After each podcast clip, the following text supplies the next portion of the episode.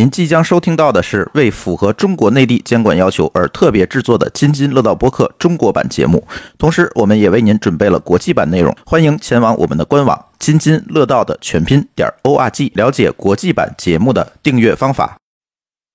各位听友，大家好！你即将收听到的呢是津津乐道播客网络旗下第一次制作的这个一个独立的播客，它也是我们中文播客领域的第一个潜水主题的播客节目。哎，我们请到了两位嘉宾跟我们一起聊聊潜水的话题。那么呢，这个独立播客节目呢会长期的更新和存在。除了大家可以在我们现在你可以订阅的《津津乐道》这个节目里收听，如果你特别对潜水感兴趣，你也可以单独订阅他们的节目。如果你搜索的话，可以搜索“蓝海之下”，在 iTunes 里面搜索“蓝海之下”，或者在各个的这个播客客户端搜索“蓝海之下”，应该都能找到他们。然后大家可以单独的订阅。哎，大家可能奇怪啊，这为什么叫独立博客？这就牵扯到我们的哎品牌升级的活动。因为啊，这个节目我们做了很多年哈，今年已经进入了第五年，马上进入第五年。那么从开播到现在呢，我们其实试了不少的节目模式。我们的老听友应该都知道，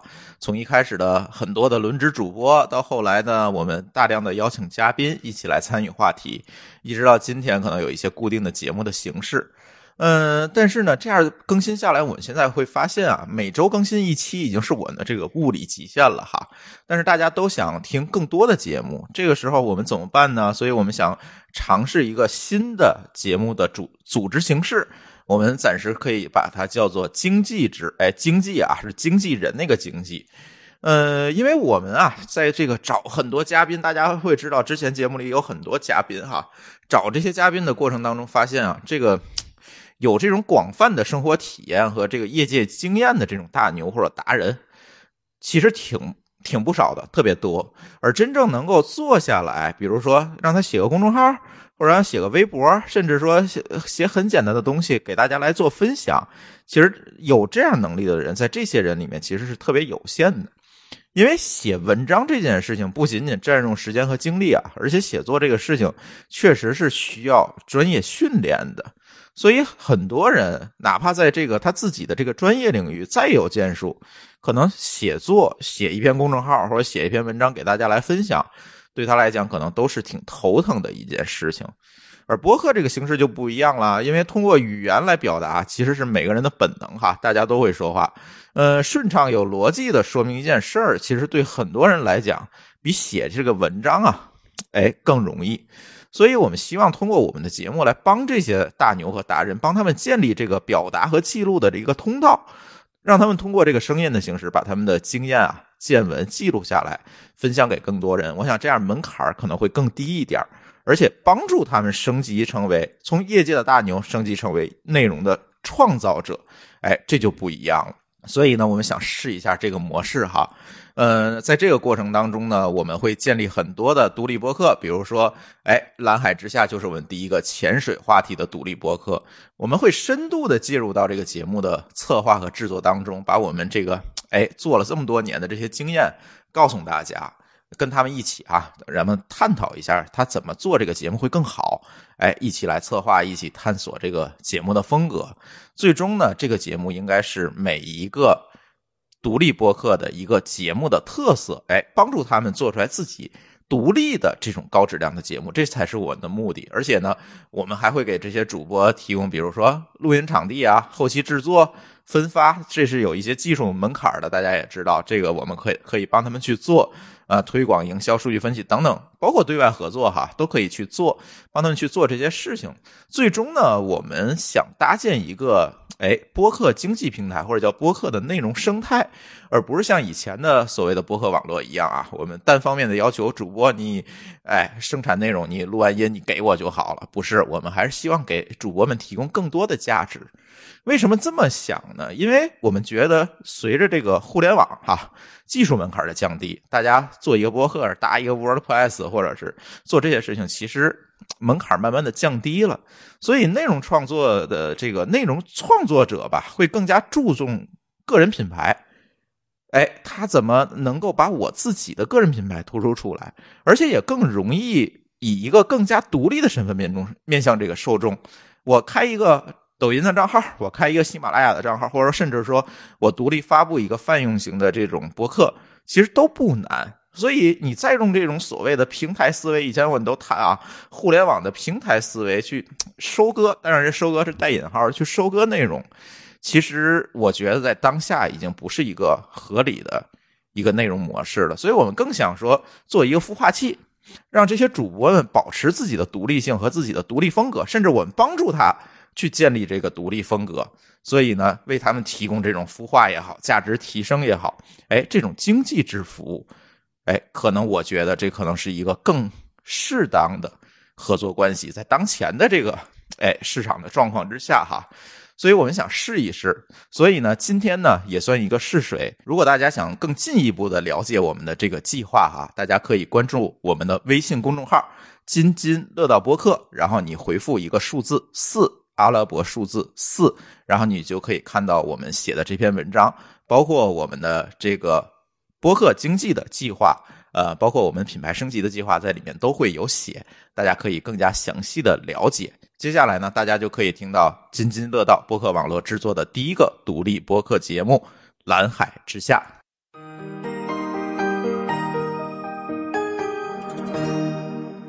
各位听友，大家好，这里是津津乐道播客制作的一档新栏目啊。这些这个栏目的名字其实我们还没有定下来，但是这个栏目我们主要会聊一些关于潜水的话题。呃，为什么会我们会出这样一个新栏目？其实这个事情是有渊源的啊。呃，大家可能知道，上次我们录这个关于眼镜的这期话题，我们有一位嘉宾叫老徐，但是他同时呢也是一个潜水爱好者。然后我们这。大半年吧，其实一直在聊这件事儿，就是我们能不能把潜水的这里面的知识啊、背景、故事，然后跟大家来做一些分享。然后呢，如果大家有兴趣潜水，或者是呃，你是一个潜水爱好者，都可以通过这个节目呢，哎，有一些收获。所以我们决定呢，做这么一个新节目，然后我们聊一聊潜水。当然，这个节目呢，其实也应该是津津乐道第一次以一个独立节目的形式来制作、来呈现，然后做一个专门的这样一个话题型的栏目。呃，这个栏目还是那句话啊，名字还没有想想清楚。但是如果大家已经收听到这期节目了，你应该已经看到这期节目的名字了。那好，今天先介绍一下今天我们的几位嘉宾吧。第一位嘉宾当然就是跟我筹划这件事儿已经大半年的老徐。大家好，我是老徐。哎，老徐声音要大一点啊。我今天有另外的一个身份，就是一个自由潜水员的身份，参与到这个节目。嗯，呃，什么叫自由潜水员？啊、潜水大概我的理解分成两个部分，一个部分是自由潜水嗯啊，但是最大的一部分应该是水肺潜水，就是嗯我们常规的认为背着氧气瓶儿在水里吐泡泡的那个，就是水肺潜水。嗯嗯嗯那我最早介入潜水呢是自由潜水，因为我以前练过一段时间的游泳，所以对这个不陌生，就是憋一口气下去。嗯，啊就是扎个膀子。对，扎猛子，对，扎猛子。嗯嗯，呃，那介绍第二位嘉宾啊，也是我们今天的重磅嘉宾孟教练。嗯，哎，大家好，呃，我叫孟猛，嗯，天津的这个呃唯一一家的拍地的五星教练发展中心呢，就是呃我们在做的，嗯呃，什么叫排底啊？拍地是一个潜水机构吧，嗯呃，也叫一种潜水的系统。嗯目前呢，休闲潜水呢，世界占有率是最高的，嗯它基本上七成以上都是拍地的市场。嗯呃，大家以后出去玩儿，经常看到海岛周边的一些个拍地的 logo，就大多数的潜水中心都会有拍地的。呃，针对于休闲潜水来说呢，它是做的非常非常专业。嗯，这也是一个国际的一个系统吧。我们拿着它的潜水证书，可以到全世界去玩儿，呃，都是被认可的。也就是它是一个发证机构嘛。嗯，可以这么理解吧？嗯，认证机构。嗯，它也是也是一种标准的一个体现。嗯嗯，就是你通过这样的培训能达到一个什么样的一个水平？嗯，那孟老师你是什么水平？我是中间嗯 cost director，、就是我们的俱乐部是可以培养教练员的。嗯， OK，就是别的俱乐部可能他只能培养教别人怎么潜水，你是能教教练的，对吧？哎，对，可以这么理解吧？嗯嗯嗯嗯嗯，OK。那介绍我们今天第三位嘉宾啊，张瑞。啊，大家好，我叫张瑞，我嗯来自天津市文物管理中心。嗯，哎，奇怪了，它为什么来自文物管理中心？嗯，这一点我继续，我参加这个节目呢，也是因为我这个潜水的经历吧。嗯，然后我的潜水呢是由国家文物局组织的培训的，在二零零九年参加的嗯国家文物局组织的全国第五期水下考古专业技术水下考古人员培训班，对嗯水下考古。然后到一九年，我们正式已经经历了十年的水下考古工作了。嗯然后我是代表中国水下考古方面的一些一线队员的声音来跟大家见面的。 OK，哎，所以说，呃，孟教练这边算是叫休闲潜水，对对对不对对？就是带大家出去浪，啊，对，基本上是带家玩儿为主，嗯对。然后呢，张瑞这边就算是叫叫什么专业潜水，对，呃，分支出来的相对来说更嗯专业的，呃针对某一个项目出来的潜水延伸的这么一个领域哦呃这个领域也是现在算是已经是还是满满新的，嗯，对于应该国内说来不说 是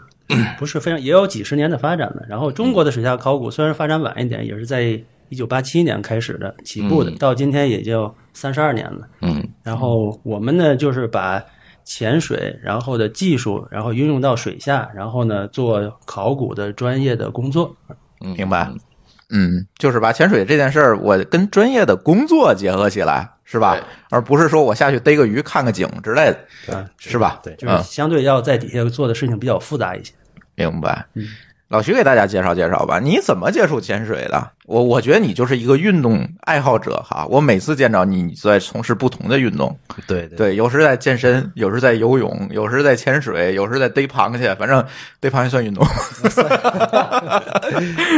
呃，我是这样儿，我大概从四岁开始就是开始在练游泳。呃我个人觉得水性还可以啊，但运动成绩不是特别好。呃，但是对于我们游泳的人来讲呢，我们不会去做平衡耳压，所以我们基本上在水面的话哎，等会儿你刚才说的是叫什么？平衡耳压啊就是耳耳耳内部的一个压力嗯啊，平衡这个压力的问题，我我是一直不知道这个问题的。嗯然后是有一年，呃，我去三亚去自己出去去玩儿，然后看见下边有一个龙虾，我想下去看看，大概有、真淘气啊对， 嗯，你看还是逮东西去的，你这就是馋的是， 这是天津人的特质哈。呃，大概水下的距离应该有五六米，嗯但是我每回下到三米的位置，我的耳朵就已经疼的受不了了，嗯我就实在下不去了。因为你当时还不知道这些个对对东西对该怎做么反处压理啊还，不会对，的不知道什么叫平衡耳压，然后回来我就开始翻各方面的资料，去什么各个网络啊，我就去找这方面的资料，嗯然后发现哎有自由潜水这一项啊，然后也有单独的它的另外的一个运动叫渔猎，我才知道嗯哦原来是有这些东西，然后我开始进入到这个圈子。嗯，对，嗯，你进这个圈子是孟老师带你的吗？啊，不是，是因为他们到我这儿来 玩儿，然后我们之间越来对越对好，对哦 对，当时我去到天津这边的跳水馆，孟教练是在那边，他是俱乐部在那边哦啊。然后我跟当时跟他还不是认识的一个状态，啊当时是另外的一个天津，呃，他们做另外的一个极限运动俱乐部，嗯啊，有一个负责人，嗯他平常也跑步啊什么的这些，我是跟他们去联合的啊，这是联系上的。然后他教的我最早的什么叫静态闭气，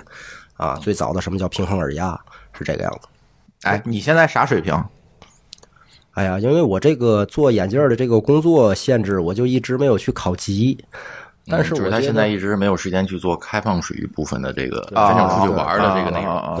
对但是现在我最长的一次静态闭气，好像有一次是做到了四分半，就是水下憋一口气能够憋到四分半。嗯然后对于五米五的这个跳水管的深度是完全没有问题。嗯我有一次好像今年夏天去了一趟海河， 到海河里我下了一个可能五米六米的样子，我不敢下，嗯呃其下实边跟太天文黑馆了。也差不太多。嗯 太黑嗯天津海河我下过，天津海河基本上最大的深度是九米多，九米多，对，就啊到下面的淤泥的那个位置。嗯但是海河里边的能见度基本上就是零零零 zero，、哦就是零，就在这个地方，啊，就什么都看不就清，得摸着下。对，只能摸得但是你也不知道下面有什么东西或者有什么危险呃，基本下面是肯定是没有渔网的，啊但是你就纯纯靠手去摸，你能摸到什么所有的稀奇古怪的东西，包括自行车啊、 易 拉罐、啊、共享单车呀、当当时我是被吓上来的，呃，因为到了下边五米的位置的时候，基本上就没有能见度了，也没有光，嗯嗯，然后突然看见一个人，你会听到各种奇怪的声音， 然后我就开始在想象这种恐怖片儿，我就下上来了。对，呃，因为因为说句实话，现在我们也认为这个海河现在已经在治理了，嗯治理的比以前好很多了。嗯我们希望这个水的能见度更会越来越好，包括现在的天津周边的这些个什么卫京河啊，也在治理。嗯，对对对，现在绿化呀，再再让它这种这个这个这个搞生态嘛，对，搞生态。其实，呃，因为我们经常出去玩儿，能看到的优质的水的地方太多了，真的很美，很漂亮。嗯包括水下的环境，其实更漂亮。你能去，你能看到那些东西的时候，你的这个心里是那种特别舒畅的那种感觉。嗯，有的时候我们在跟一些个新的潜水员或朋友一块聊天的，就是我说带你去另外一个世界了啊，因为地球百分之七十以上是海洋，是水，是水，陆地只有百分之三十。嗯，啊，我们一直这一辈子只生活在地球的百分之三十里边，对，甚至还哎不到有地儿还去不了人，哎对对对对，啊，这给你开拓另外一个世界。其实海洋里边真的是完全不一样的。对你，你像他们做考古的张瑞他们，嗯、他们肯定当时培训的时候会去一些个非常好的地方，啊，能见度会好很多。下面有珊瑚啊，有鱼，其实在下面待着的那种感觉，嗯，在路上是完全不一样的。就我们刚才还聊过了，就你会感觉特别宁静。特别安静，你在路上的时候，脑子还会有很多的想法或者什么样的东西的嗯时候，你在水里面的时候是非常非常放松的。你想快你也快不起来，对，就是那种状态是特别吸引人的。嗯，一旦有人体验过、玩过了之后，大多数人都会非常喜欢这个东西。哎，所以我就想问你一个问题啊，现在好多朋友我看，一到旅游季节，什么对五一啊、十一啊、春节啊，嗯，就朋友圈旅游大赛就开始了，是吧？是，哎，好多人就哎开始秀这个旅游。尤其啊，现在去东南亚的、现在比较普及。嗯没错你看，像没错泰国，我全泰国人，我现在觉得都说中文了。嗯然 后，然后秀个潜水，但是呢，哎，我总觉得这个潜水门槛有这么低吗？就是是个人他就能来一下吗？还是说这个潜水分不同的这个难度等级，嗯这些东西我不了解啊。这个先举个例子来说吧，我们从潜水的分类来说，啊哎，潜水其实分很，现在已经分得很细了，分很多。比如说刚才老徐说的自由潜嗯啊，然后呢，还有背着气瓶下去能够提供呼吸的叫水肺潜水， ，OK，然后呢，再往上分的话，可能还有技术潜水，再有分，就像张宇他们从事的这种专业性非常强的，呃，还有一些个跟他们类似的，像公共安全这这一类的，它是有专门的目的性的、很明确的这种潜水项目。那，呃，现在分的比较开的就是休闲类的，就像水自水肺潜水，包括自由式潜水，这些都是大家出去玩儿都能用得到的，就是能让提升你出去玩儿的这个 happy 的程度。能多看看。哎，对，都能多看看，比如说看看龙虾啦，看看什么大的鱼类啦，嗯，鱼群啦，珊瑚啊，会让你感觉非常开心的那种。那，呃，自由潜也是这几年发展的比较快的一种啊。简单的来说就是脚蹼、面镜、呼吸管，对，它跟浮潜最大的区别是在于，如果你有证书了，你是跟单独的一个群体出去去玩的，你是可以下到深处去近距离去。所以证书的作用就是可以有一层筛选。对，就是人家哦要告诉、你要告诉别人的意思是我具备这样的能力，嗯我能够干什么事哎，情。我要没证呢？没事儿没事儿，就像你去泰国一样，穿一个那个、呃、那个那个救生衣，哦然后只能让你在水面上待着，就不会让你脱了它下去啊。哦，都是这样。所以他们说那个潜水好多都没下去是吧？我就被他们骗了。嗯，你包括休闲潜水，你带着气瓶的那种，对他们出去的时候也是这样。如果你没嗯有证书的话，只能叫 DSD，我们管它叫体验潜水，就是一个人拽着你下去转一圈就上来。嗨，给你放进去，呃过个水是吧？啊对对对对对对对，就是这个样子的。呃，基本上分这两大类，但是这两类的吸引点不太一样。啊啊嗯，比如说自由潜相对来说更宁静一些，更宁静一些，因为你不会有呼吸，不会有这种气泡，因为你只是屏一口气下去，你接触的鱼可能相对来说更近一些。啊，但是嗯，大多数的人是为了玩儿，尤其女孩子，很多的人是为了玩儿，拍拍照片啊什么的，嗯，深度是有限的。是有限的。嗯，大那多数自由潜吧，就是对你对不对，能对下对太深。对下的是有限的。嗯，那水肺潜可能相对来说比他们要深一些，嗯，要深水啊肺潜就是带个氧气瓶下去，对，你就在这个比如说十米、十五米的地方，你可能能停留个很长时间，二十分钟、半个小时。也不长啊。嗯，正常潜水的一次潜水，正常时间四十五分钟到一个小时之间，哦，基本上这个再长就冷了，对，再在长长热水下冷是吧？，对，呃，水水带走比空气当中带走我们的热能是二十倍，哦快二十倍，哎，那他减肥啊？那那是肯定是会减肥啊，但是水底也减肥，每次出来之后，你肯定会感觉到饿。饿，你要想嗨，减再肥吃回去是吧？你要想减肥，最好的办法就是要控制住你的嘴巴哦，啊，是肯定能减的。嗯嗯哎，好像老七上次你来个朋友减了多少来着？他大概我那阵儿去跳水馆比较勤嘛，嗯呃，一周去两次，他可能跟我去了五六次，嗯大概三个礼拜可能减了有十斤吧。他之前是二百四十斤，后来就告我再一上称就变成二百二十多了，嗯嗯嗯，是很快的。嗯，这还是减的比较快呢。对对，嗯但是他控制嘴啊，他回家只吃一颗黄瓜，这是最最关 键的。对，这个回头我们另外一位 讲减肥的嘉宾会不同意的，知道吗？ 咱少说点儿啊。 没关系，你可以让他到我们这边来试 一试。嗯呃，孟教练，我其实我还有一个问题，其实我更关心人哈，就是现在你教的这些学员大概都是一个什么样的心态？就是对于潜水这件事情，嗯或者对于对于潜水这个活动啊、因为你其实，在天津，它不像在泰国是吧？它能够潜的地儿嗯，没啥，还是要把人带出去，对不对？对，其实呢，最终上的目的呢，其实我们的目的嗯是带着大家去玩儿。去嗯所以你干的是一个旅游的事儿，我是带大家去玩儿的事 情，去去体验一个新的一种方式。嗯呃，其实这么多年了，十几年了，已经改变了身边很多的朋友的一种生活态度和生活方式了。嗯比如说，我这有的教练员已经通过这个已经找到了在海外找到老公了，嗨，嫁到海海外去了，在国外当教练嘛，嗯然后嫁到海外去了。也有的时候是改变了他们的国内的一种生活方式，因为他们交到了更多的一些个朋友，嗯嗯嗯，我刚开始我不知道大家每一个人是什么样的心态，因为每一个人学习潜水可能都不太一样。目的不一样，对，哎，有的人过来，所以我特别想听你说这有个，的人过来嗯可能像像自由潜，很多女孩刚开始过来的时候是为了拍照片儿，嗯，因为我们也提供一些个水下摄影啊朋友圈儿拍摄照影片大赛，哎，对，他会晒一些自己的照片儿。像有的人过来呢，就是，哎，我真的是在海外体验过这个东西，真的是特别吸引我，我想在这边来学习一些个东西。那慢慢慢慢的时间长了之后，我喜欢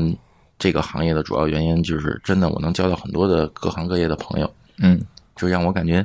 我的生活变得更充实了。嗯我能了解到其他的一些个行业是什么样子的，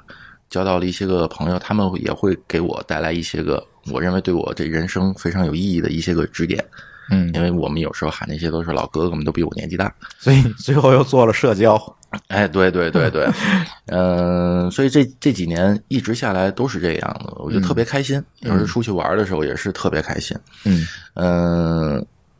像刚才我们私底下聊天的时候，我跟老徐还说过，就是特别有意思的，就是出去旅游，这八个人谁都不认识谁，然后等回来之后，未来几年这八个人是特别好的朋友，嗯就是那种对中间没有任何的隔阂啊，嗯因为大家出去互相帮助，几天一块儿生活一块儿玩儿，然后呢互相了解、互相认识，有的时候他们自己都会成为一个合生意上的合作伙伴。嗯嗯嗯，啊，就是这种关系是对怎么说呢？就是它有是时建立在一个共同爱好上的跨行业关系。对有的时候会让你感觉有点像初中同学的那种关 系，高中同学的那种关系，嗯嗯嗯就是我们可以特别 open，就特别开放的去去沟通一些因个问题，为没有什么利益上的对这个对对交集，对对对对嗯就特别舒服吧，就是那种那种关系，我也特别喜欢这种感觉。嗯啊，哎，这里我要唱反调了啊。我那天听说有一个那个嗯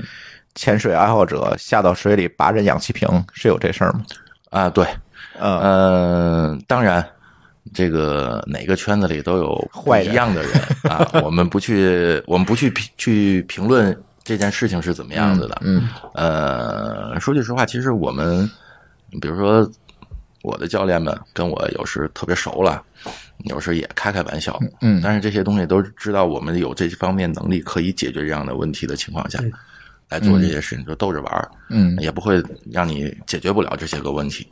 呃，当然，这种在我们的这种专业级别的人员当中，其实是在帮大家去提高一些个自我的能力，嗯，就是遇到问题了，你该如何去解决。是的，嗯嗯我们培训的时候也有，像你们这个专业考古的时候，我们也会培训一些个互相帮助的状况下，对当一个人在下面出现什么样的状况的时候，另外一个人怎么样去帮助他，是的，对吧？从休闲潜水里边，它也有，就都是潜伴的制度，对，前有面是是有什么样的关系的话需要帮忙的，我们在水下都帮忙，嗯所以它相对来说是更安全的一个东西。嗯像你们那当时学都学过什么样的具体的东西？我们那个水下考古的里面有一个很严格的前半制度，嗯然后就是两个人下水，然后那个做工作的时候两个人互相照应一下，对因为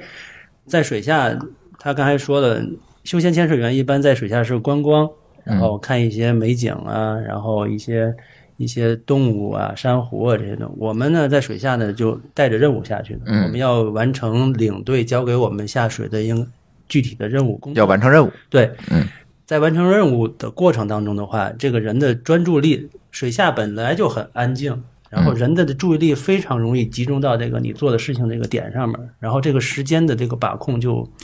就是容易忘掉这个时间这个问题。然后我们会有上面喊话，就是定时呼叫底下潜水员，然后提醒他你已经下水多长时间了。嗯还有一个就是周边的你的潜伴第二个人会有一些监测呀，或者帮助你提醒一下。也许哎，他是不是这个只不能一个人下去，都必须成帮结队的下去？我们是要求是两个人一起下，哦但是也有一些特殊的情况下不适合两个人在一块儿工作的，比如说像我在水底下做拍摄工作。拍摄工作的时候，嗯，本来我们那个工作区域，大部分工作区域能见度都比较低一些。然后孟教练应该知道，有一些动作的话会扰动你底下那个沉的那些泥啊、沙呀、什么的东西。嗯然后我自己去的话，我可以控制好，我知道找好水流，然后对好位置，然后去拍照。如果再有第二个人在在旁边的话，一旦搅起来的话，我那那前没法干活了没有办法对对干活了。对嗯就是像一些特殊情况下，就是一个人就可以做的。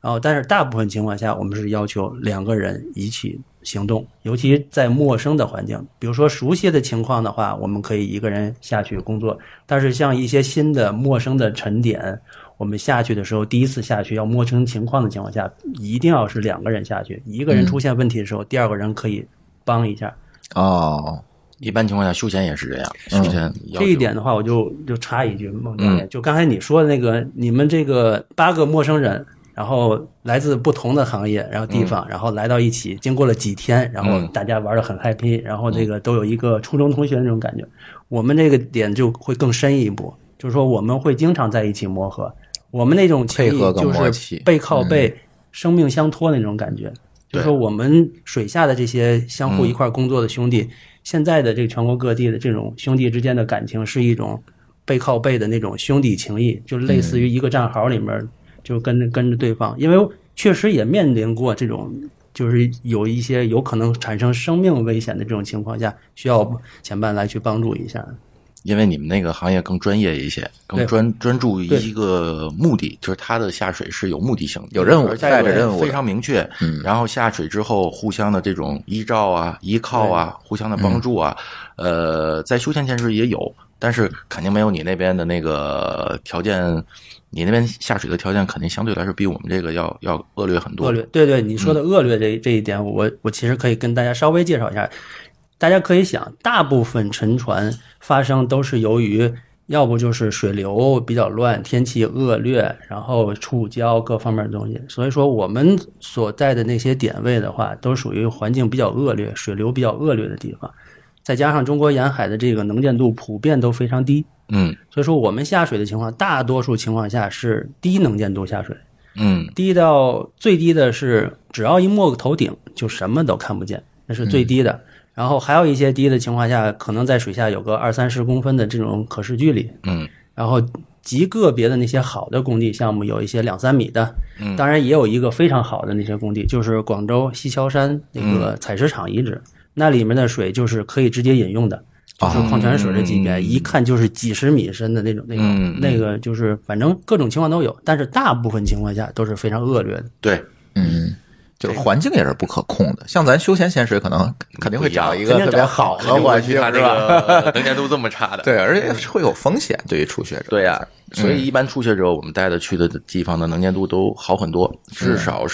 是十五米、十八米以开外的这种能见度，能见度是相对来说是非常好的。而且景色一定要 好，对，下面有不然人干嘛去啊？对哎呀、有有各种各样的生物所。以我们要看的东西就是珊瑚、鱼。其实我们的目的就是带大家去参观这些东西，啊，嗯、所以老徐这边现在也做了一个比较好的东西，就是提高我们在水下的这个这个这个这个对视力的对，老徐做了一个眼镜儿，这个眼镜儿是给这个潜水的爱好者用的，它是配在它的潜水镜里面的一个带度数的镜片儿，是吧？对但是它采取了一些比较巧妙的结构设计，让你在水下，第一个你能看清楚，第二个能不起雾，对不对？对对，嗯，主要是已经颠覆了这个传统行业里边关于跟水有关系的这个视力方面矫正的这个东西的很多的一些个误区。嗯嗯，这个单独有时咱回头有可以单聊单聊这这件件事事儿儿。。特别想听孟教练说这个他这些学员们的故事。你学员有什么有意思的故事可以跟大家聊聊吗？或者有什么奇葩的学员？嗯，我觉得老徐就算那奇葩会奇葩的学员是吧？从教学上面来讲，嗯各式各样的学生都有。嗯有真的有学的特别快的，嗯，也有学的特别慢的，嗯、但是并不代表着学不学不会，嗯啊，只是时间的问题，因为从学习的角度，人和人还是有差距这的。就跟学开车一样。对对对嗯对，嗯、像举个例子吧，从年龄上讲吧，我们这现在最大的学生今年已经七十二了，哎呦，他是六十多岁跟我们一起来玩的，那他学的是什么自由潜还是水肺？水费钱，水费钱哎哇，老头子就是水费钱。最来的时候最大的梦想就是我想出国，到国外去看一看。国内老头儿以前干什么的？呃，他是写字儿的，他是吴亦如的大弟子，啊就是艺术家。对，嗯就是书法家尹连成尹老师。那他刚开始学的时候，就是就是想呃，因为他们搞艺术的，他们会游遍中国的很多的地方。啊，什么山川呐、河流啊，嗯什么西藏啊，去过很多次，他们就会采风看这些东西，然后激发灵感，就是说我想后半辈子到国外去多跑一跑，因为很少出去过嘛。他学完潜水之后，这十年基本上我都没去过的地方，他基本上都去了。全世界哪个州，他现在都跑过一遍了。就是那特别老头儿佩服很这厉个老害爷老爷子。七十多，我要七十多还这样，还真是蛮厉害的，要是啊，他们一直是我们的偶像，我们很多的嗯真是偶像嗯人的偶像，就是一直都说，哎哎，那他为什么要学个潜水，而不是学别的呢？你你问过他吗？嗯，这个我还没问过没没去采你问看过，下次我去 问问。，下次下次咱把他请来行，没问 题哎。对吧？嗯，老爷子也特别能聊，嗯人特别好，嗯嗯，我只是这种经历啊，像现在已经开始很多的，我第一批的孩子们基本上都是我的老的会员的他们的孩子们，嗯呃，曾经有一年我们组织过一次，就是，哎，那时候还是有《爸爸去哪儿》那什么那个那个那个那个啊节目了，我们基本上都是父亲带着孩子们，母亲带着孩子们就出去玩儿了，亲子游，亲子游。嗯，那家最小的孩子十岁多一点儿。嗯，最早的一个是，你想他当时在这边学潜水，现在已经是个教练了。嗯， 当海时底是规定的是，孩子是几岁能可可以开始学潜水？呃，十周岁就可以10周岁拿到世界通用的跟成人一样的校里的那个 Open Water 的证书了。嗯是泡泡小勇士吗？泡泡香水是八岁，八岁是吧？对，哦八岁到十岁之间是青少十年岁就可以相当于潜水界的成年人了。对，八岁到十岁的话可以学习这些东西，但是它有一定的规则，就是不能超过多少米。一般情况下是在两米以内的池子里边可以学习所有的潜水的技巧。嗯，这个能提高很多的东西。像我们的课程里面还会包括这些个孩子们之间的团队的、团队个人协的作，对团队协作的、个人的这些，呃，基本上这些孩子都非常开心，玩这些东西的时候都非常开心。嗯嗯，这是最小年龄的，也是现在我们能经历到的最大年龄的俱乐部里边的。嗯，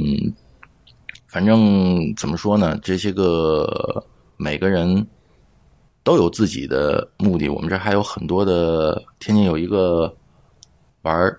摄影的，嗯水下摄影的，嗯呃，那不就是他干的事儿吗？嗯，有点不一样。他是那种，他是记录性质的。嗯那个对哥们儿计时是吧计时？嗯去拍一些个他认为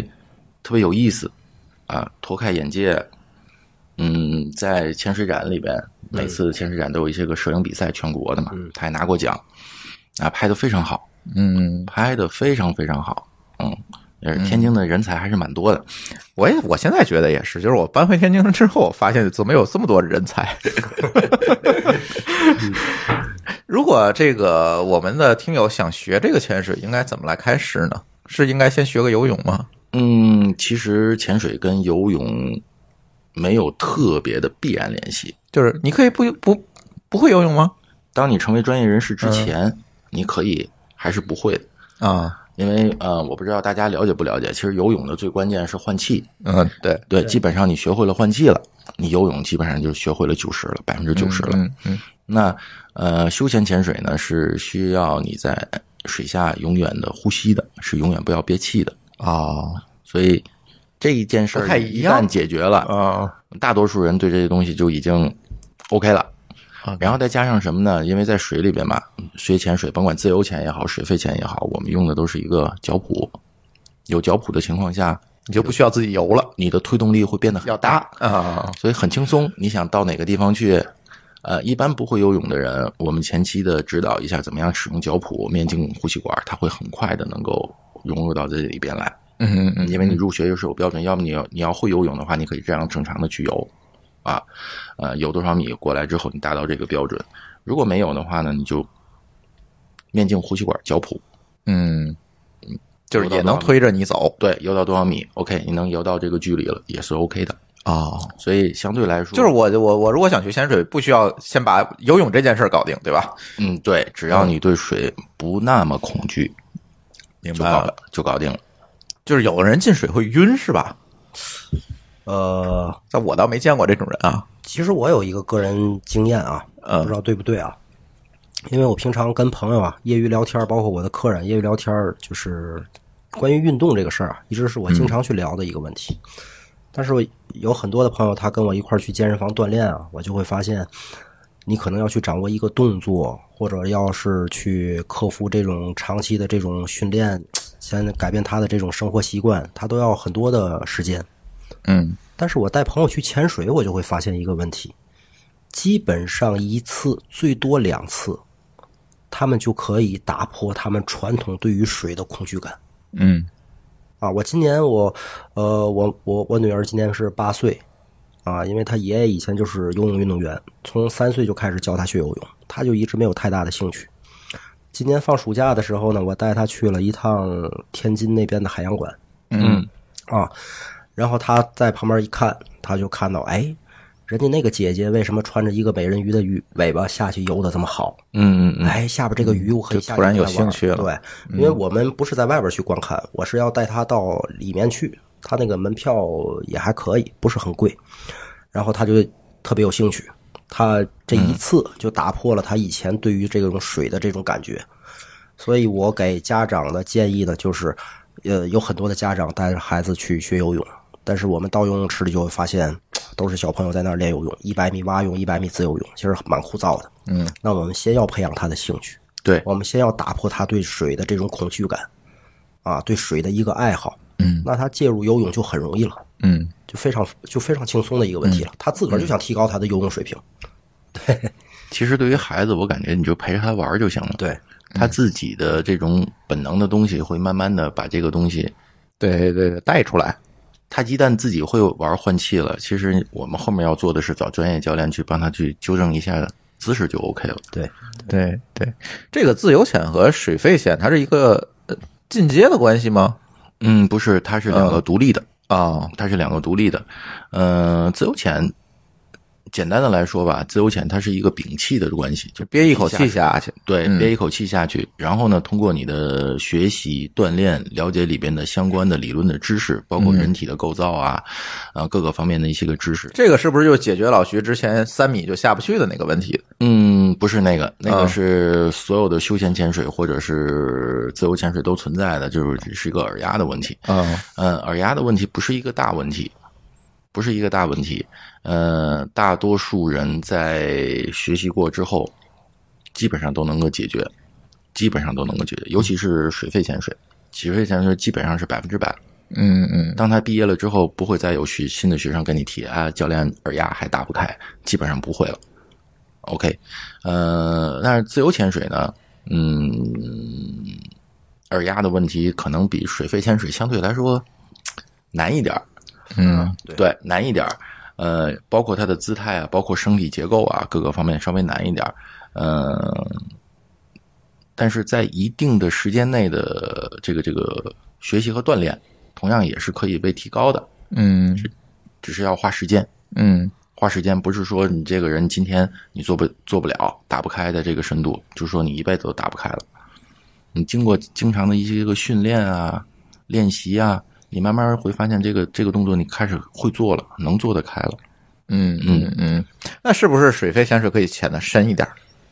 嗯，怎么说呢？其实水肺跟自由潜水这是嗯两个。水肺潜水首先是一个休闲体育项目，我们不是竞技，所以我们在嗯水下的时候相对来说就比较特别佛系，哎，对，哎特别佛系，特别特别放松，哎特别轻松，就跟遛弯儿一样。但自由潜水呢，它是潜水项目当中唯一一个带有竞技性的，哦，呃，就是世界上它是有比赛的，它有各个种方式，什么横中的、带脚蹼的、不带脚蹼的，往下走，看谁能走得更深啊！世界纪录有两百多米的啊，就一口气儿下去的啊，啊，静态屏气一一百一百五十多米，啊一百五十多米，对，一百五应该是。我忘了是哪哪种了，反正跟坐电梯那种似的，那种呜呜那种下去的现人，在国内的最高水平好像是一百三十多米吧，嗯，记录保持者是王浩林，啊，我说的是国际世界上的，对对对那个世界上下的最深的。那，呃，水肺潜水呢，像休闲潜水它是有固定深度的，但是呢，这个技术潜水就不一定了，嗯它可能下的会更深。嗯嗯，但是这两个东西是连完全不一样的两个两个 体系。哎两个体系，它不是一个进阶关系，不是说你对对对自由潜水对对对玩的好，你你才能搞水费，不是这样，对是吧对对对对对。嗯，那你的学员学哪一种的多呢？嗯，现在基本上差不多一半儿一半儿。哦，呃，嗯，学自由潜的现在年轻的人多一些，对，嗯年轻人多一点。嗯，而且姑娘多一些，因为哎有一些姑好娘拍照是吗？对，我喜 欢拍照，所以你你你你可以在我的这个微信里面经常能看到我，我经常会发一些照片儿，就他们训练啊什么的，我们会拍一些照片儿，哪怕出去玩儿的时候，我们也会拍一些照片儿，拍一些个视频啊什么的，嗯，呃，姑娘喜欢漂亮。嗯，拍的在水里面拍的那种感觉，真的是完全不一样的那种那种东西。嗯，你如果是那种水费潜，可能就拍不着人了，呃，水费钱也可对也能可也也可以，让张瑞来，也可以，对你开发一个项目，你们俩合作一下，你嗯你让他们潜，他来 拍，那我们当那个古董。对，当古董那么拍，嗯，OK，哎你们现在基本上南方的应该水越往南面走，水的应该是能见度越好一些吧？对海南呢，肯定比这咱们这边儿要水要好很多的。嗯嗯但是外海靠外海一些，比河口啊这些地方要好很多，就嗯，是越靠近大型的那种河流的河口地带，就是它这个排出来的东西，你就不知道是什么，所以比较对，就是还有沙子呀、之类有的。基质的东西多了，嗯然后悬浮的那些泥啊东西多的话，会影响水质的。嗯嗯嗯嗯，学一个潜水要花多少钱？嗯，我相信这是我们听友最关心的哈。啊，学个潜水要花多少钱？嗯，它可能会分为说我去学的费用，或者说我去玩的费用，再加上可能还有装备费用，对吧？嗯，对，装备是、装备，现在已经很透明了，基本上反正淘宝你都能看得见，大概是什么样的一个价格。嗯，呃，学习的费用呢，相对来说也是嗯蛮透明的，就是每个地区基本上价格都差不太多，因为本身的成本的问题。嗯，国内的潜水的俱乐部呢，呃，基本上差不多，像休闲潜水的话，基本上三千多，嗯呃，京津冀地区基本上都是三千不到四千，就是这这个这个价格区间。这个是到哪个程度呢？呃，就比如说是 open water，就是休闲潜水、水肺潜水的，嗯它分不？分什么？就像开车一样，分 C 本、B 本。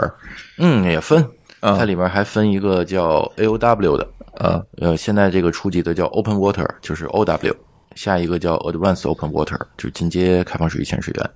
呃，这两个级别，如果是正常的，你说我只是玩潜水、水肺潜水，我不太去做专业的人士了，这个两个级别就 OK 了，就够了。嗯，就足够了。嗯，它像个 C 本跟 D 那个 C 本跟 B 本的关系明白，但是它嗯又不特别像。呃，呃，有的人就会问你 A 里边学什么？其实 A 里边学的是，举个例子，拿拿开车举例子吧，基本就像，呃，我要教给你到东北，现在这个天气有大冰路面儿，你该怎么开？啊，你去这特殊情况，对你去张家口到那边去，它有盘山路，你该怎么开？嗯，然后呢，你到沙漠去玩儿，你该怎么开？就是它会分成不一样的状况。它就更细化一些。对，更细化一些不一样的状况的时候，可能有装备上面的不一样，嗯也有可能有环境上面的不一样。还有你自己掌握的技术，对对对对，所以这些个方面的不一样的这种状况下，你需要具备什么样的一些个技巧和技能、嗯嗯，啊？这就是它的 O 跟 A 之间的一些个区别。明白，嗯嗯嗯嗯，那就是学下来三四千，跟好多车本差不多哎，那啊是是是是，嗯实际上是这样的。嗯嗯，现在呢也有一些个很多人其实更愿意到国外去学学习。嗯，国外相对来说单价可能比我们便宜一些， 因为我去泰国就总看见这个潜水培训的这个招牌，有中文的，有英文的，反正。对，但是相对来说，嗯，它是因为便宜，还是因为它有这个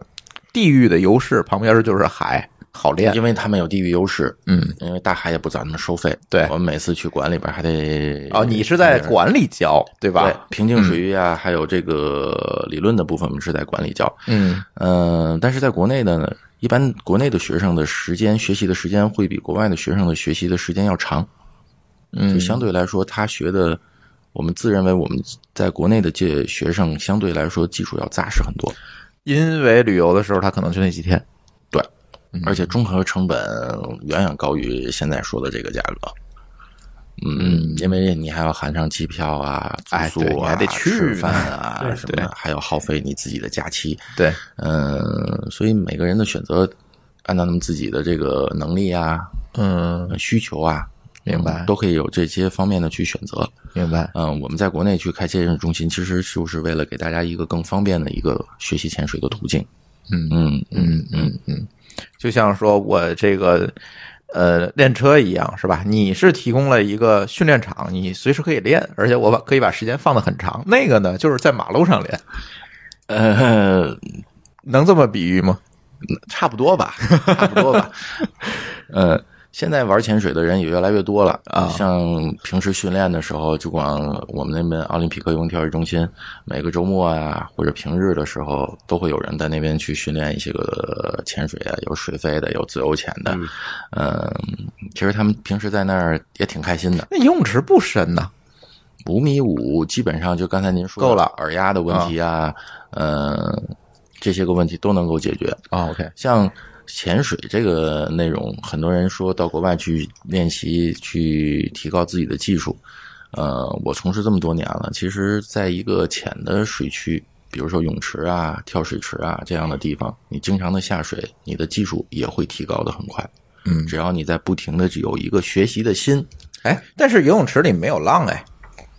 嗯，海里边儿水下也没有浪，啊浪只是在水面上。啊， OK，水下的话会有一些个流，嗯嗯，一般情况下，刚开始学习的时候，不太建议去带家带大家去留那么大的地方。当然，当然，你的技术水平达到了一定程度的我就是说，在你这个游泳池里练完了，是不是下到海里它就不太一样？这个就跟咱在教练场练，跟那个上路练它就不一样。嗯，熟能生巧，哦，熟能生巧。它就能形成一个，就像咱开车一样，形成一个条其件实反射。我们更愿意管这个叫水感。对，哦，这个水感不是说一天两天或者一潜两潜，你马上就能够形成的，是需要你长时间在水里面浸泡，你对水的那种感觉，哦，就包括你泡的时间长了，你蛙鞋打得到水，打不到水，你怎么用力能打到水，很轻松的。就这些东西是慢慢的泡出来的。嗯，越听越像开车了。嗯，对，其实跟开车很像，很 像所以我们有时候也特别建议一些个初学者，潜水的初学者，你学完了之后，千万别把它放一放放个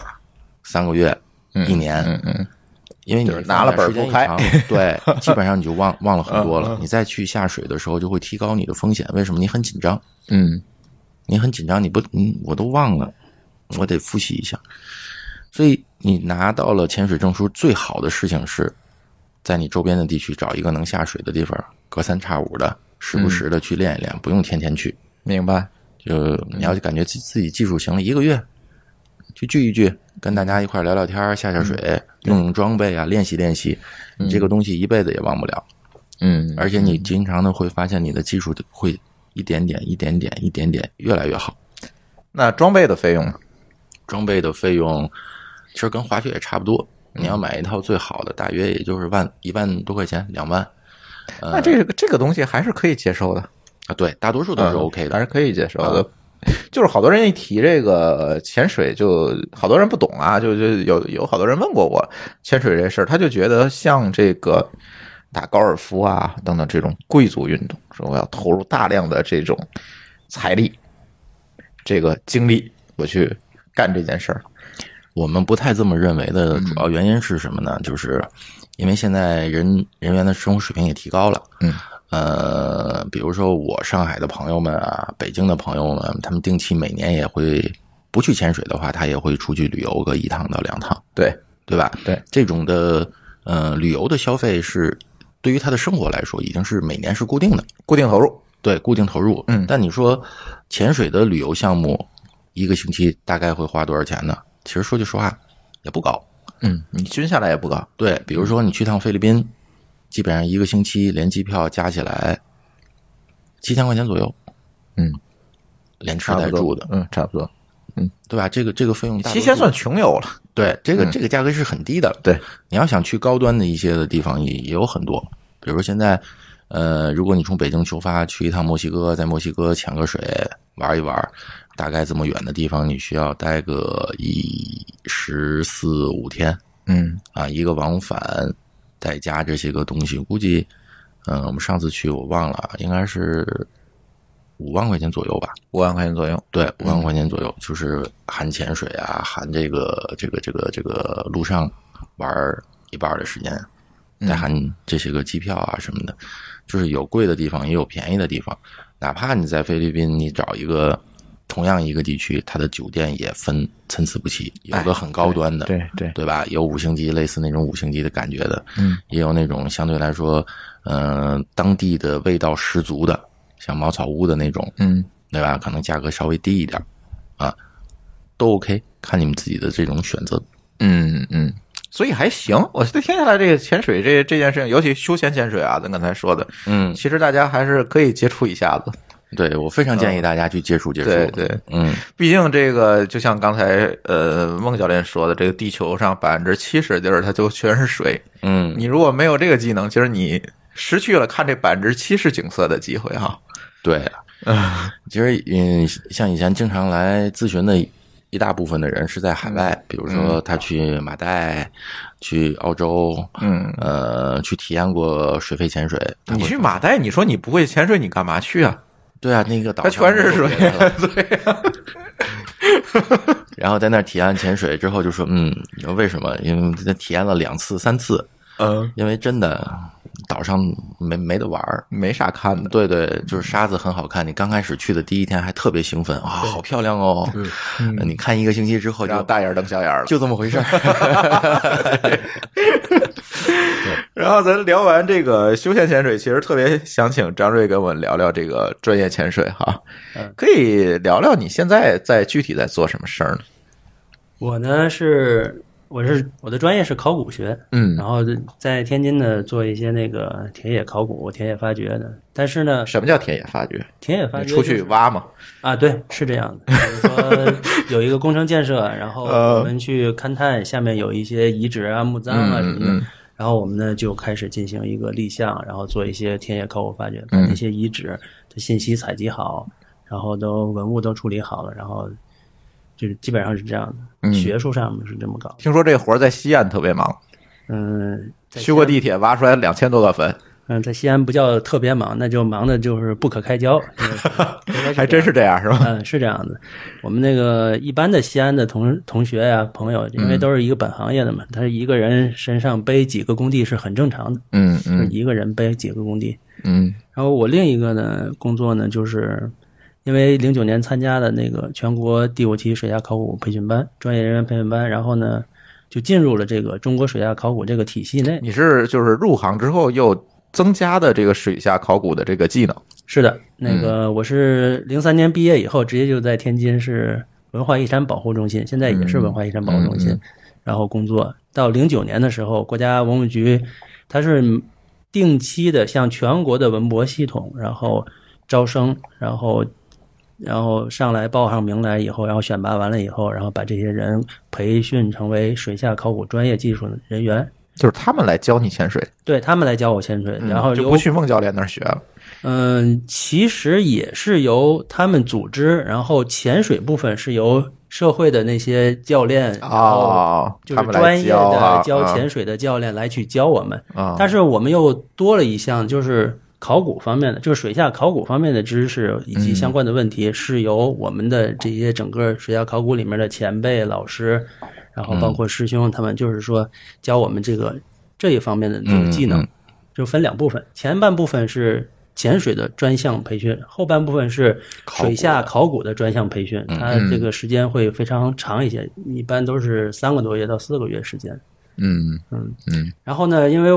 培训完了以后呢，就是在零九年开始，我就进入到这个整个这个中国水下考古这个体系呢。然后因为我是单位是天津的，那中国水下考古大家稍微介绍一下，因为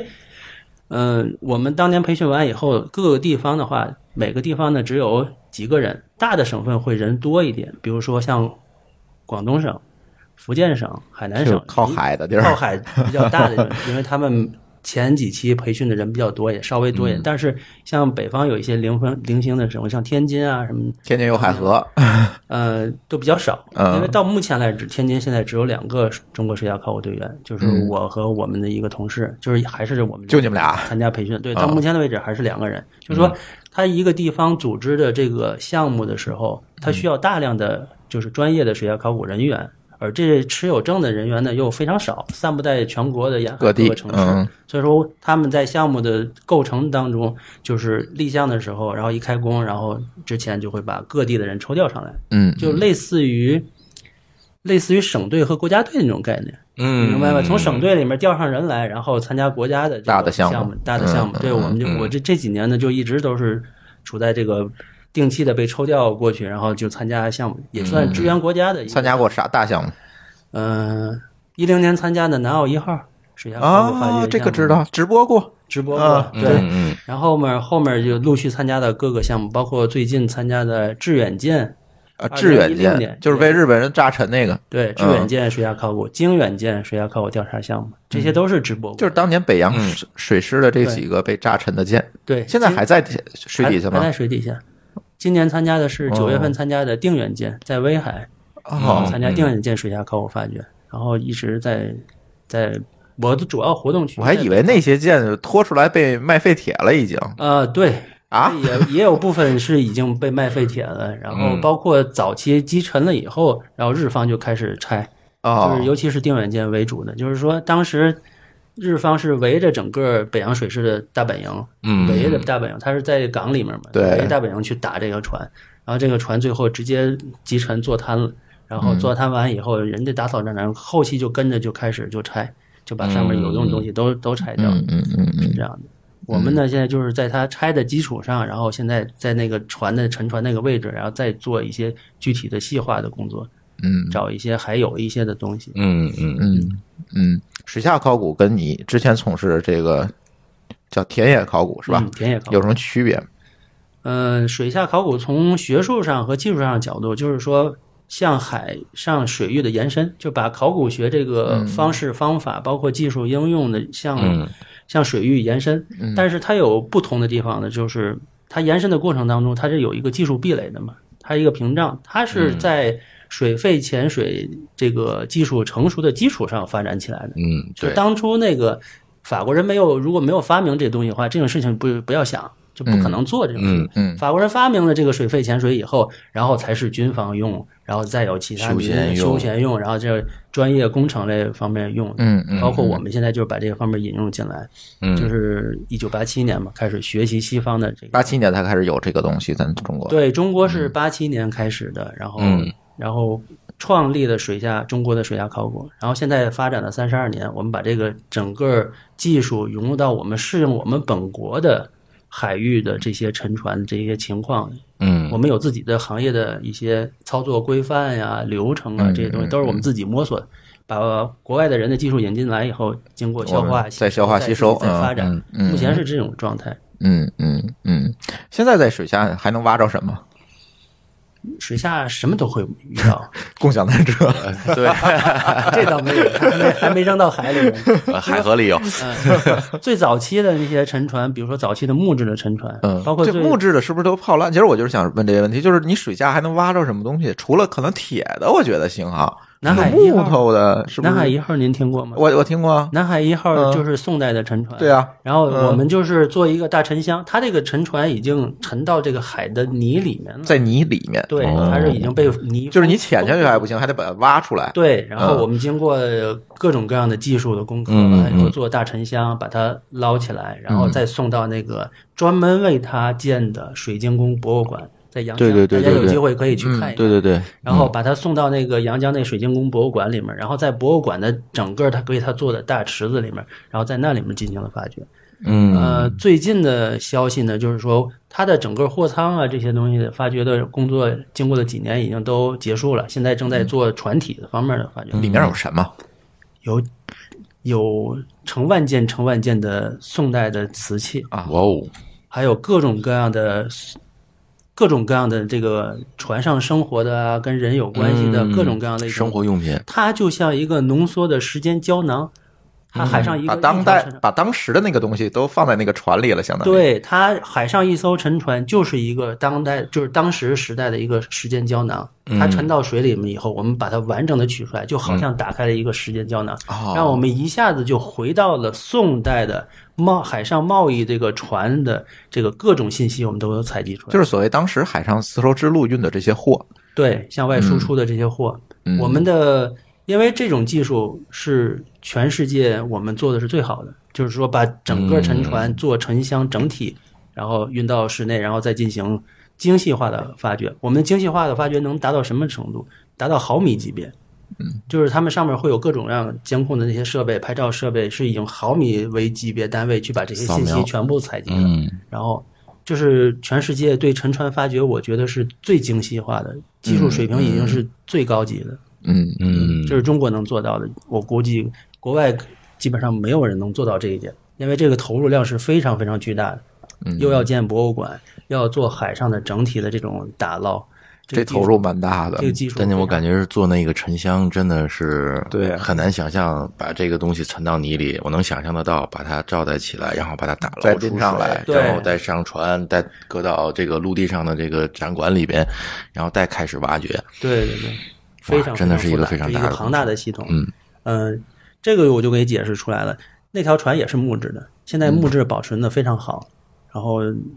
它的木质在水里面，它会结构发生变化，受海水的侵袭啊，嗯嗯各方嗯面，嗯它它的那个木的结构会软化各方面，但是也没有关系，它有一些还保存得很好，即便那些。结构变化的，我们现在的文物保护技术也嗯可以进行填充、替换，然后把它加固，然后保证那个木材不再进行恶化了。它是不嗯现是在技跟术可以它解决一直沉在这个淤泥里边也有一些个对，好处嗯宋？这个这个宋代这条沉船的话，也是因为它在淤泥里面，在细致的淤泥里面，然后把它封护起来了。然后哦，但它的它的氧活动会非常非常的小，会非常缓慢。它的所以说它是保留的保护得非非常好完整。对嗯，非常完整。它那些瓷器上来的时候，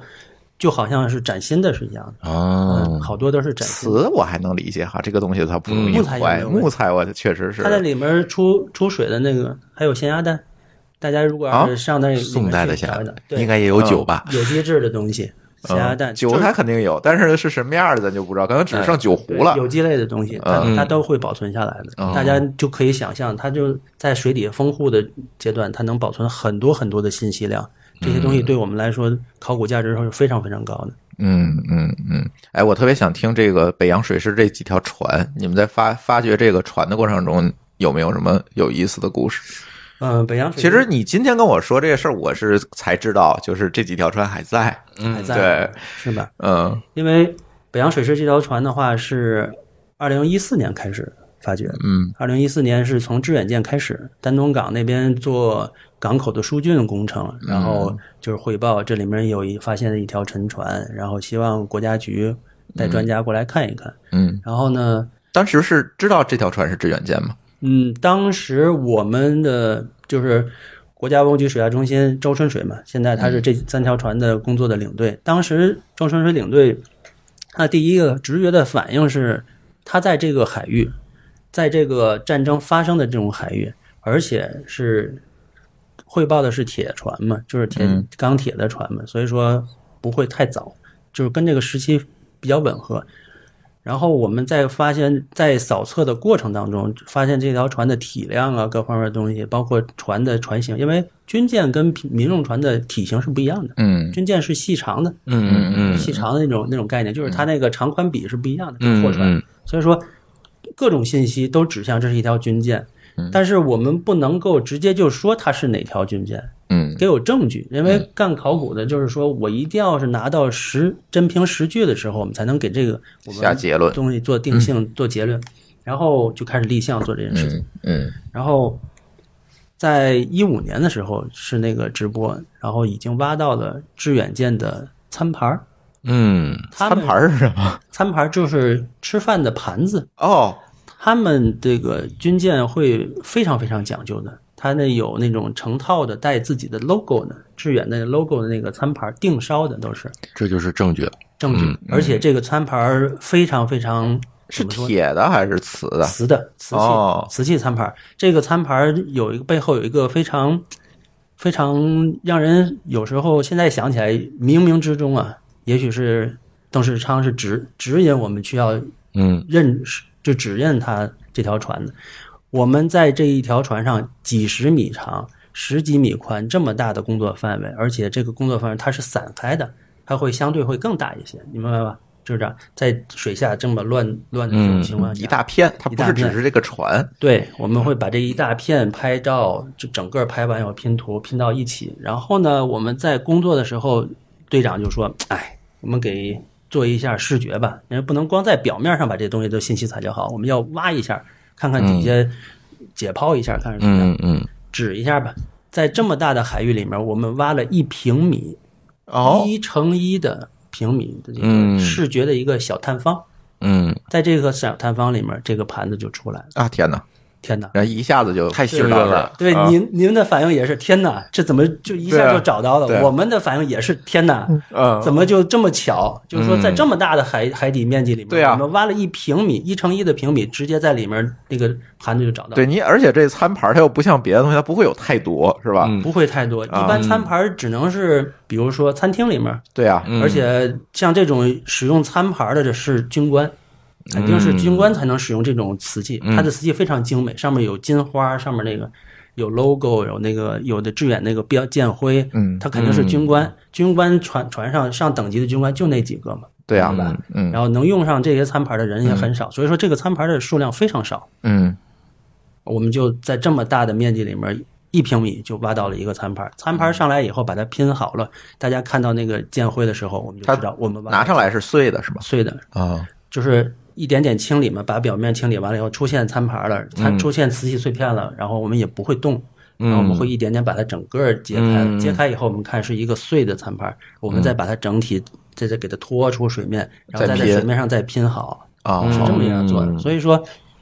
有时候我觉得可能是有冥冥之中命运的在指引吧。嗯嗯、这是致远舰上的，就是发现的这个，就把它名字就给定下来，是确实是致远舰，就是嗯当年冲击日本第一日本舰队的那条船。嗯他的往前向前冲击的时候，也是我觉得，一方面是他的勇猛，另一方面他也战场需要。嗯它定远舰在它的旁边受到了敌方的群攻，嗯，就是群攻，然后因为代际差，火炮的代际差，嗯，再往上追溯，就是因为我们的经费的差别，嗯因为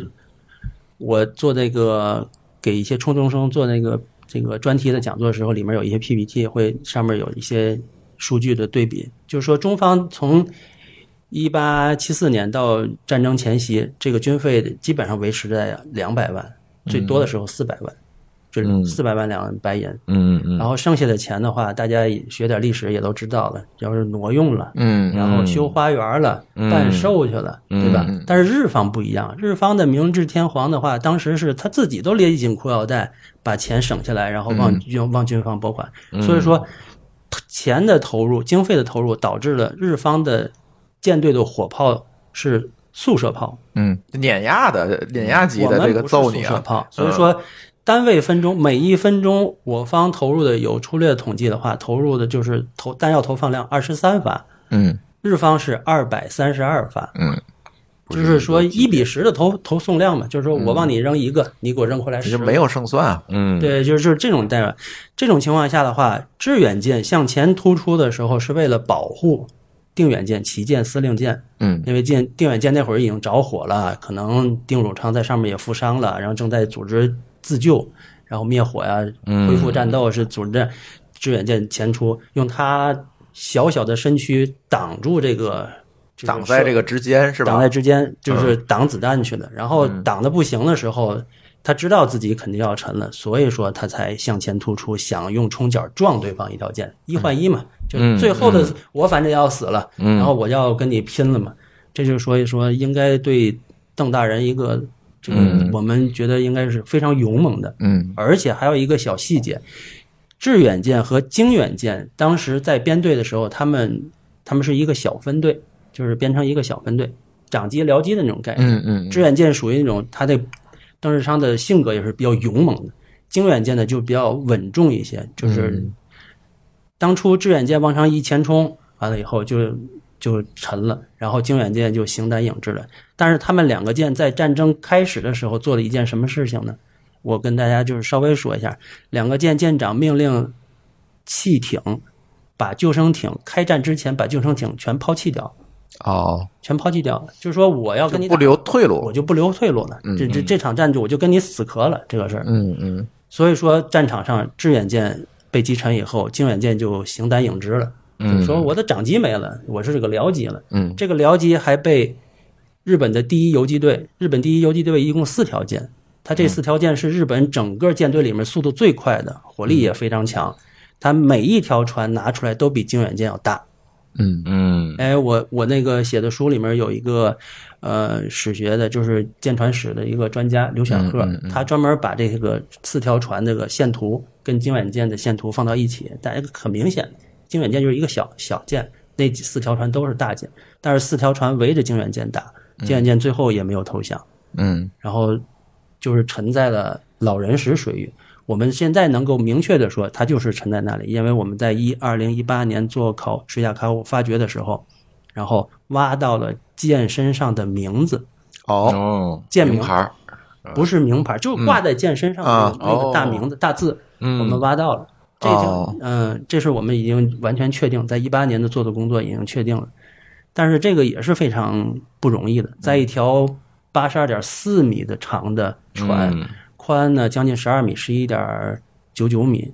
这么大的船，然发现后了这个首先要名字挑边儿，你要对挖哪边？对，然后那个有一边是着弹面，有一边是非着弹面，然后我们要判断能看出来是吧？哪边着弹了？看不到，看不因为到嗯在水下什么看，它已经都沉到那个水里。我们需要根据日方就是战争的史料、哦，你们要参考这些史料去判史断，料，嗯包括它战场运动的形态，然后机动的机动的这个轨迹，然嗯后我们去算，这反正这个很。就我们研究了很长时间，包括第一开始我们挖的时候也不是那一面，嗯然后要不说呢，也是一个非常幸运吧。我觉得确实这两次工地给我心灵上很震撼。我们在挖一八年做这个经远舰考古发掘的时候，一开始在舰的一侧做做工嗯作，挖探方，就是挖视觉探方，顺着地下挖，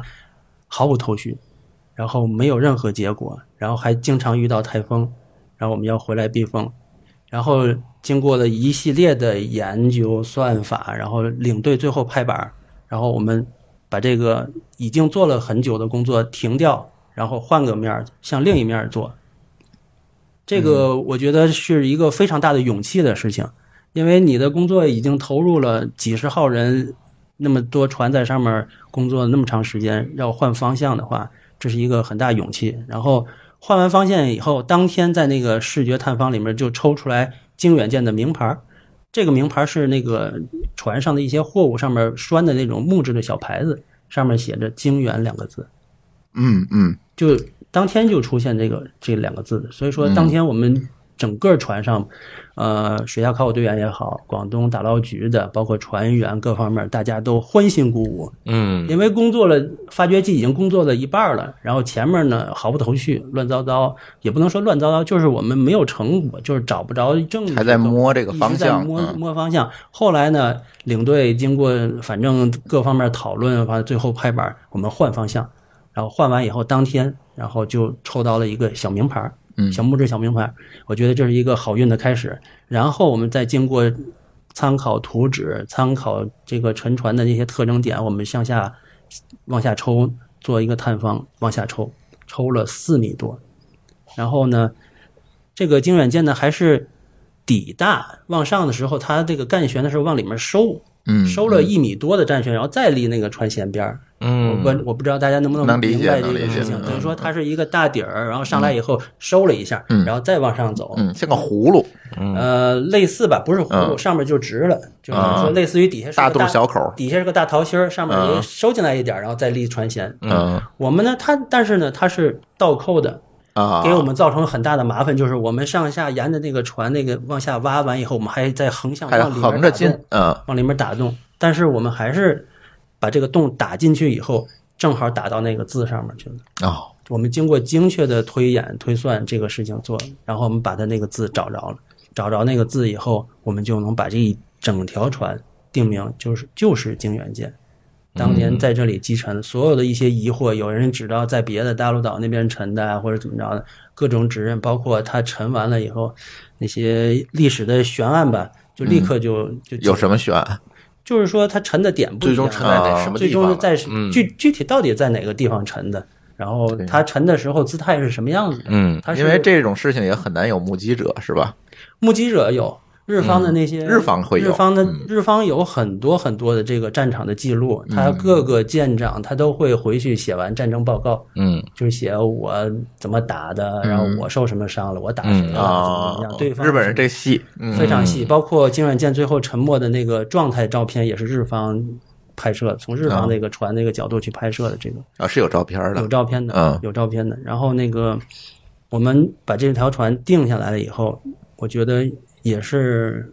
林永生吧，林永生是他的舰长嘛，嗯舰长嗯我们也算告慰英灵了，在这里。对对。那现在这个舰是什么状态？现在是这样，是原址保护的状态。我们把那个挖掘的探方，然后回填，嗯然后我们在舰上面焊上了阳极锌块儿，是什么？锌块儿嗯它是它比铁活跃，嗯它跟铁换到一起的时候，它都连电了以后，优先的氧化是氧化那个锌块儿，哦牺牲阳极，它就做了，嗯我们就做了一个牺牲阳极，不是一个，当然我们要焊了很多块儿，你再整个围着它焊，嗯牺牲阳极，就是说什么时候这个锌块儿，呃，氧化完了，在水底下氧化完了以后，什么时候才会再继续氧化那个铁，啊，就是那个舰船本身。但是呢，它氧化完了，我们会定期检查的，氧化完了再、嗯哦再焊，再再焊一块儿，嗯嗯，这样的话就可以保证这个条船目前来说在水下嗯，不会再进行再恶化，啊再损失，对，嗯再损失了。嗯嗯嗯。那这两个舰现在都是这个状态，对，现在都是在这样，经远致远舰也也做了，然后经远舰也做了嗯这方面。那你们在这个水下过工作的过程中，刚才这个孟教练说，他这个有很多的这种，比如说在这个开放水域也好，这种水肺的潜水也好，他可能会找一个比较嗨的地方，是吧？去看看鱼啊，嗯看看珊瑚。你这个工作环境可能就完全不一样我，感觉这两个嗨的点不一样。就完全不一样。嗯对嗯也有也有，我们在一些潜点也会遇到，比如说嗯螃蟹成堆啊，然后海螺成群呐、什么的。一般的应该要是经常出海，在海底下的人就知道，一般沉礁啊，一些海螺特别多沉船啊、螃蟹也很海螺呀多嗯螃蟹就是生物类比较多，它会往那里聚集，因为它有隐蔽的地方，嗯它会比较聚集。我在河北的天津的工地，在水下的时候，有一些沉船那螃蟹就是在船舷上面就排队，嗯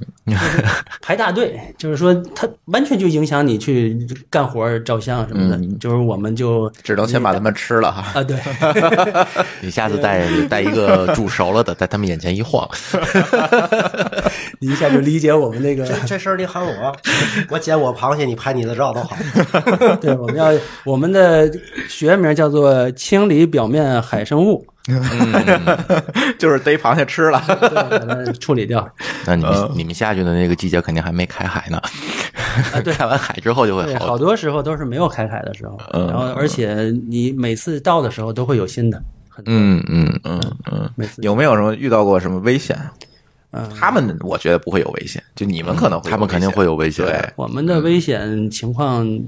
点比较多，嗯嗯最重要的一点就是能见度的干扰，就是能见度的问题。中国沿海大部分的这些对水下考古工地的能见度都非常差，嗯，就是能见度低，你看不到，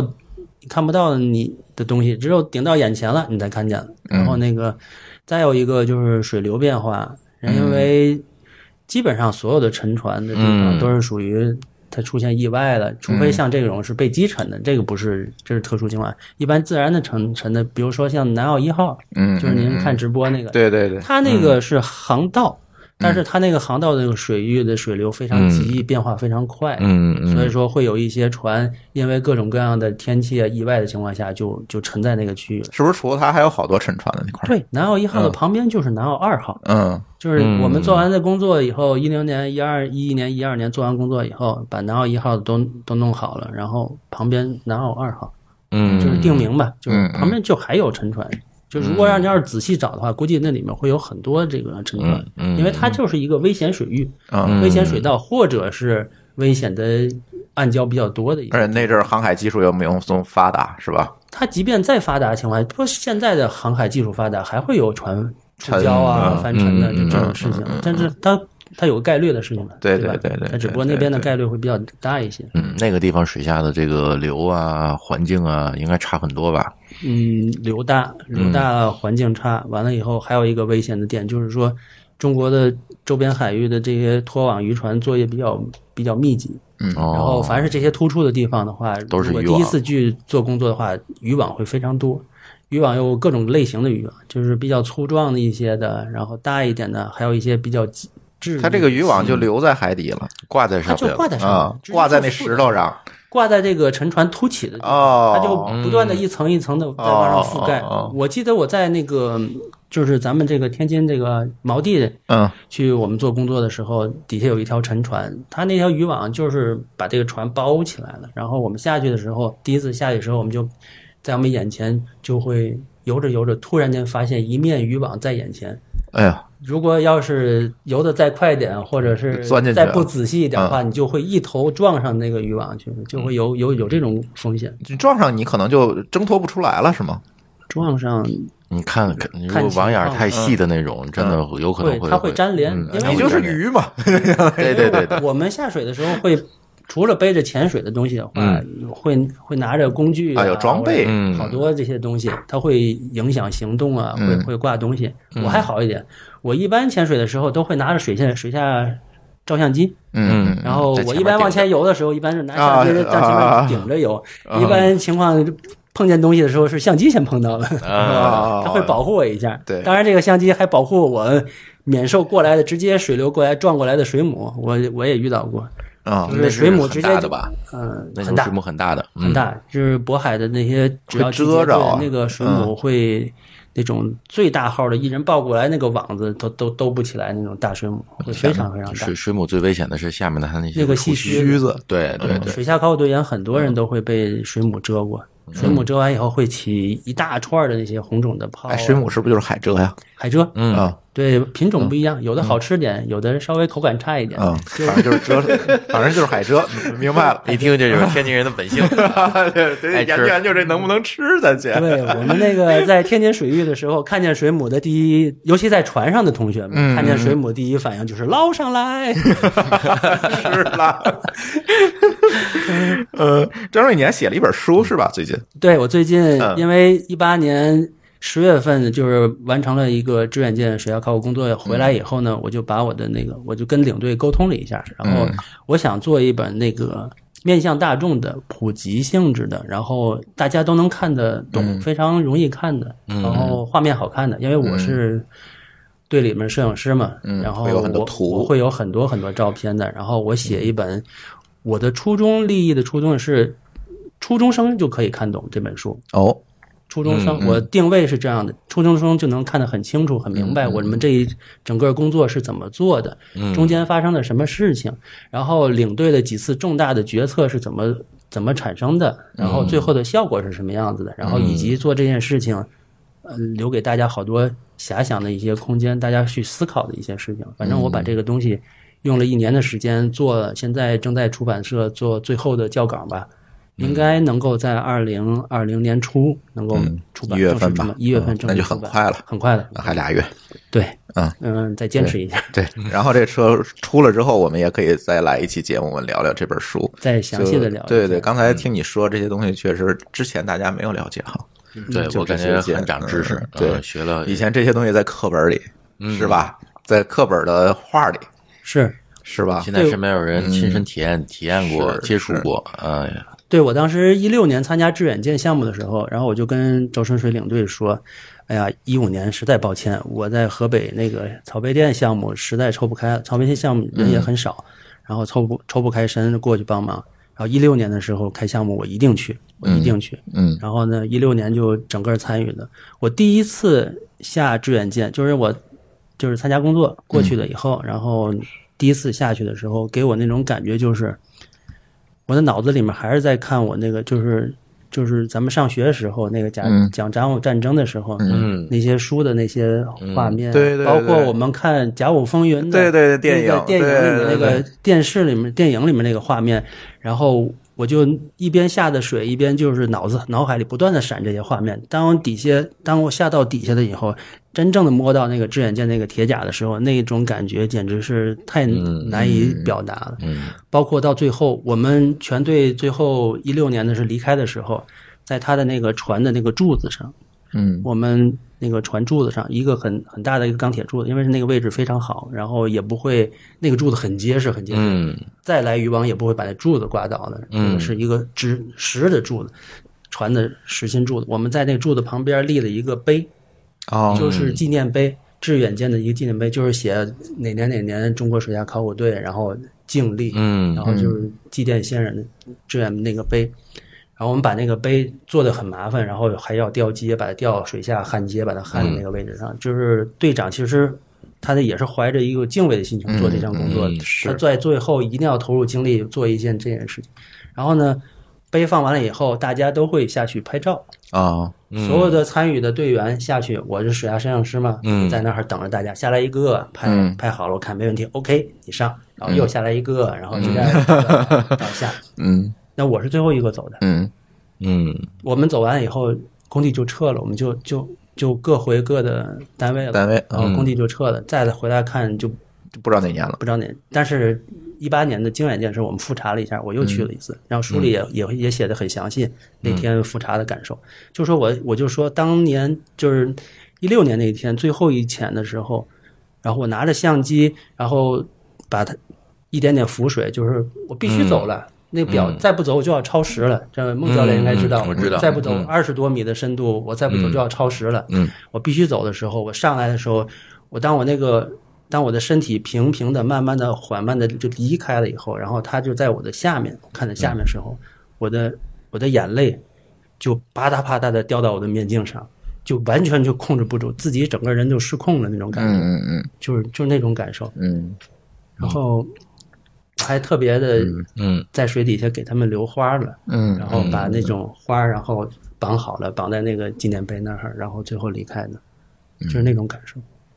民族英雄啊，对呀，对啊，这是真正跟民族英雄这是近非距常有意离义的事情接触的，嗯对我们是没有这个机会的哈我，们是零距离接触了，啊对嗯对零距对，嗯完全零距离，在水下摸着那些铁甲，感觉真是嗯难以让人忘怀，现在历历在目。嗯这几年前的事，你只是拍拍一些个图片的东西嘛？有没有拍一些个视频？视频也会有的，工作的一些视嗯频，记录的一些东西，它就我感觉这个东西你都可以做一个纪录片了。嗯嗯这一点的话，我就觉得，就是也许是我们以后的工作要要弥补的，也是我之所以把这个中国水下考古向大众更广泛为的普及。哎，对的，作大家用不知道，对，因为什么呢？据我了解，呃，韩国人嗯在做韩国的水下考古工作的时候、嗯， k b s 电视台会有一个摄制小组，嗯跟着，全程跟着。嗯就是说，他那个小组不是像我们今天你能看到的，嗯就是水下直播，其实就是他们电视台就来几天，把一些成果呀什么，嗯那个是全程跟着把整个过程录下来， ，KBS 是全程跟着，就是你什么时候开始，我这个摄制小组就已经驻队了。就跟队员就完全就打成一片在一起了，天天你干什么我都拍，嗯你干什么我都拍。最后呢，最后它会形成很详细的资料，拍摄资料。完了以后，我相信 KBS 最后把这个合成一个纪录纪录儿，那会非常非常的对对对，所以说，如果现现在我们把中国水下考古向更广泛的人推广，嗯然后那个大家都知道了，然后也知道这些东西的意义在哪里，嗯这个点在哪里了，然后我相信会有不同的行业、不同的类型的人，包括媒体的人，包括自由媒体人，嗯也许会加入进来，嗯愿意投入这么大的精力去、嗯去跟踪这这样的对一件对事情对，对，嗯然后把它像孟教练说的，把它做成一个纪录片，然后留下来，对嗯留给我们后来的子孙来去看。我们在今天做这工作是怎么做的？哎嗯对，其实这是咱现在还没有做好的事情，对，我觉得是也不能说是没有做好，就是说它是发展阶段不嗯哎一样嘛，对对没对吧错？我们是在我们目前的这个阶段认识水平里面做我们最好的事情。嗯当然后面对它的重新定义、重新认知，包嗯括习总席现在不断的提出文化自强、哎这个对文化对对自信对对，包括保护我们的历史文化遗产，水下历史文化嗯遗产也需要我们保护啊。对的，我希望以后孟教练如果要是再跟新的学员介绍的时候，可以把水下文化遗产方面的知识、一些记的认知啊，一些东西纳哎，入也进来融入进来，就是好吧？像拍地呼吁保护珊瑚啊，保护没错海洋环境是一样，我们也可以去呼吁保护水下的历史文化遗产。嗯不管是我们的一历史文化遗产，还是到海外的一些像红海的一人些类的历对，史我文们化都要尊重它，尊都要去保护它，有这个意识。嗯对对，没错儿没错儿。哎，今天我们这个录音说录一个小时啊，结果录了很长的时间，也是想为我们这个专题的这个节目、独立的节目来开个头儿。以后呢，可能会经常请到三位嘉宾跟大家多聊一聊这个关于潜水的那些事儿，包括呃孟教练这个出去带团儿，我们的嘉宾的这个我们的这个这叫什么前前友。前有对，对啊，前有的这个经历和故事，其实今天讲的不多哈，嗯讲了很碎片，包括一些专业知识，我们讲的也不多，算是开一个头儿。嗯，呃，包括张瑞这边以后水下考古的这些故事，也可以多给我们分享，好，嗯，对，形成一个连续的节目吧，咱们一起，好吧？嗯，行，那我们的这期节目我们就聊到这里，感谢大家的收听，我们下期节目再见，拜拜。拜拜。